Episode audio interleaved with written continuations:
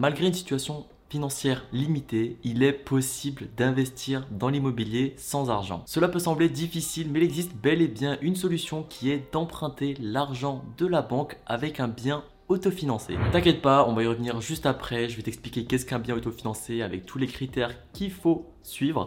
Juste avant, je me présente, je m'appelle Cédric Meilleur ici en traite de l'investissement immobilier, mais aussi des finances personnelles. Si ces domaines t'intéressent, je t'invite directement à liker, à t'abonner avec la petite clochette, ultra important. Mais je t'invite aussi à rejoindre notre newsletter immobilier. Dedans, tu auras toutes les actualités intéressantes liées à l'immobilier, mais aussi notre plan d'action qui va te permettre de repérer un bien rentable.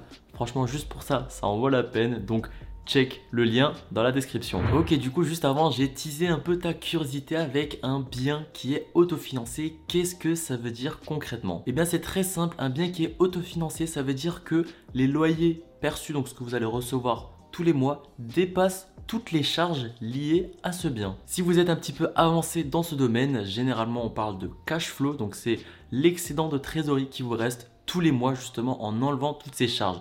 Donc à partir du moment où vous avez du cash flow, votre bien est autofinancé. Le grand avantage de tout ça, c'est que bah, vous n'avez pas besoin de sortir de l'argent de votre poche et au contraire, vous allez même en gagner. Ça vous montre que vous n'avez pas besoin d'être riche pour commencer dans l'immobilier. Bon déjà une petite chose ultra simple, si tu souhaites emprunter vis-à-vis -vis de la banque, tu devras avoir un compte ultra clean. Tu dois montrer que tu sais gagner de l'argent, que tu gères ton argent et que en fait tu dois avoir la confiance de la banque. Donc si aujourd'hui tu n'as pas de CDI, tu ne sais pas comment gérer ton argent, tu as un crédit de consommation à droite et à gauche, il y aura de très faibles chances que la banque vous accorde un crédit. Mais ne vous inquiétez pas, dans cette vidéo, je vais vous donner pas mal de conseils pour pouvoir justement débloquer cela, même si vous n'avez pas de CDI. Mais pour être honnête avec vous, ça rend la tâche beaucoup plus compliquée. Et aussi, ce qu'il est important de faire, c'est de ne pas uniquement vous concentrer sur votre banque euh, historique, donc celle où vous êtes depuis le début, il est intéressant de toujours regarder ailleurs parce qu'en fait, un nouveau client rapporte beaucoup plus à une banque.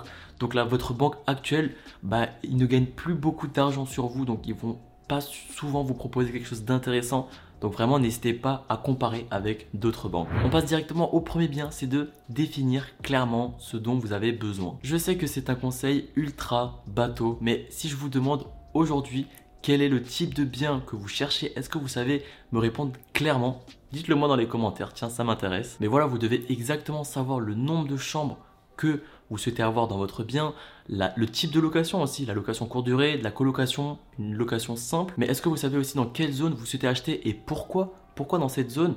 Parce que voilà, si vous allez acheter à la campagne et que vous souhaitez faire une colocation pour les étudiants, est-ce que c'est vraiment le choix le plus pertinent? Donc une fois que vous avez défini le type de location, le type de bien que vous cherchez et aussi bah, la personne à qui vous souhaitez idéalement louer, vous devez aussi savoir faire une étude de marché. Vous pouvez le faire un peu à l'ancienne, donc vous allez sur le bon coin, vous regardez si vous souhaitez louer une colocation, bah, la zone où vous avez choisi, est-ce qu'il y a beaucoup d'annonces? Mais sinon, je sais qu'il existe un site qui s'appelle horis.io, je vais mettre le lien dans la description. Mais en gros, il vous fait une petite étude de marché avec le type de personne qui est dans cette ville, qu'est-ce qui est le plus loué, etc.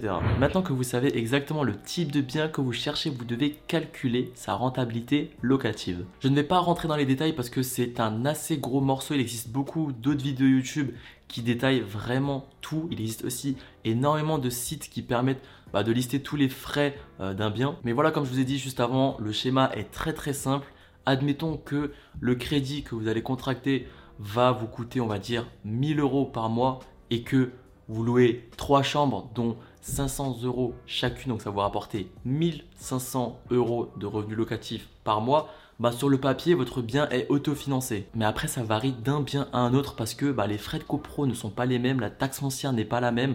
Donc vous devez vraiment ajuster à chaque bien. Maintenant que vous avez défini clairement le bien que vous souhaitez avoir, la rentabilité attendue, vous devez vérifier si ce que vous cherchez est réalisable en fonction de votre budget. C'est très simple, vous avez juste à aller à votre banque historique où vous pouvez aller déjà voir un courtier. Pour ceux qui ne savent pas ce que c'est un courtier, c'est ultra simple. C'est une personne tout simplement, elle va vous chercher le meilleur crédit possible en fonction de vos critères. Vous pouvez aussi faire ça vous-même. J'ai fait une vidéo d'ailleurs dessus, c'est comment calculer votre taux d'endettement. N'hésitez pas à aller la voir, c'est ultra simple. Mais en gros, en fonction de vos revenus, ils vont vous dire voilà, vous pouvez emprunter jusqu'à 200 000 euros par exemple. Et du coup, en fonction des résultats qu'ils vont vous donner, regardez est-ce que bah, le projet que vous souhaitez faire est encore réalisable. Donc admettons que vous avez choisi de faire une colocation avec trois personnes dedans dans un secteur précis et que ça dépasse les 200 000, ben il faudra ajuster. Soit vous changez de secteur, soit vous réduisez le nombre de personnes. Est-ce que ça sera encore un bien autofinancé? Telle est la question. Maintenant que vous avez ajusté en fonction de votre budget, on passe à la recherche. Les sites d'annonces les plus connus pour faire vos recherches, on commence directement avec Le Bon Coin, il y a Se Loger, il y a PAP. Mais moi, ce que je vous conseille, c'est d'utiliser des alertes. Je sais pour Le Bon Coin, il y a Castorus qui est très très efficace. Personnellement, j'utilise Motoribo, donc ça regroupe les trois que je viens de vous citer. Vous avez juste à définir une fois vos critères de recherche et ensuite ils vont vous envoyer un mail dès qu'il y a un bien qui correspond à votre recherche. Cependant, je vous conseille quand même de vérifier de temps en temps sur ces sites-là et de ne pas uniquement vous fier bah, à l'alerte parce que bah, des fois ça passe sous le radar, je ne sais pas pourquoi, mais vérifiez quand même. Vous prenez 5 à 10 minutes par jour, que ce soit le matin ou le soir, comme ça vous êtes sûr. Maintenant que vous avez trouvé le bien idéal pour votre investissement, il est important de faire des vérifications. Comme je vous l'ai dit juste avant, il est vraiment important de tenir compte des coûts liés au bien. Mis à part le prix d'achat qui est le plus important, vous devez aussi tenir compte des frais de notaire, mais aussi des frais de copro, il y a aussi la taxe foncière que vous pouvez demander, mais vous devez aussi demander plusieurs devis à des artisans si vous souhaitez faire des travaux de rénovation et aussi des frais de mise en location si vous souhaitez déléguer la partie locative. Donc vraiment faites attention à cette partie-là parce que ben, des frais de copro un peu élevés, plus 1% qui est plus élevé par-ci, un devis qui est un peu sous-évalué, ça peut vite grignoter votre rentabilité. Et du coup, vous pouvez passer d'un bien rentable à un bien où vous devez effectuer un effort d'épargne et ça, ça serait pas terrible sur le long terme. La sixième et avant-dernière étape, c'est de verrouiller le bien. Donc vous allez faire une promesse d'achat. En gros, ça vous engage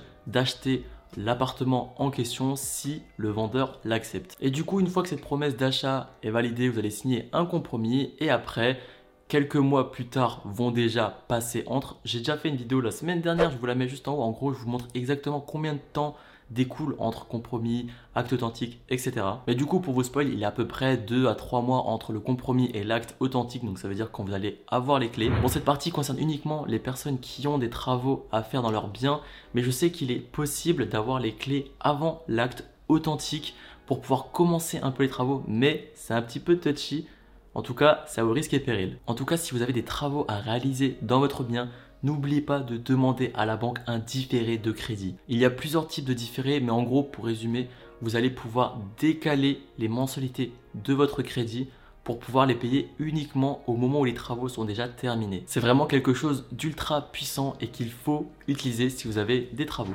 Et voilà, la vidéo est déjà terminée. Pour conclure, c'est vraiment important d'être rigoureux, surtout si vous voulez investir sans dépenser votre argent. En tout cas, si vous commencez, n'hésitez pas à commencer petit, que ce soit avec un parking ou un studio. Évitez de commencer avec du trop gros, avec des travaux de gros œuvres, etc. Parce que même si vous faites des calculs ultra précis, rien ne passera comme prévu. Comme je viens de vous le dire, calculez vraiment tout, essayez d'avoir un maximum d'infos pour ne pas avoir de mauvaises surprises. Et si vous n'êtes pas sûr de la zone où vous allez investir, n'hésitez pas à regarder chez les voisins, à demander si l'immeuble est bien entretenu, est-ce qu'il euh, y a beaucoup de friction, est-ce qu'il y a beaucoup de bruit, voir dans le quartier pour savoir si c'est un bon quartier, si vous n'y connaissez vraiment rien.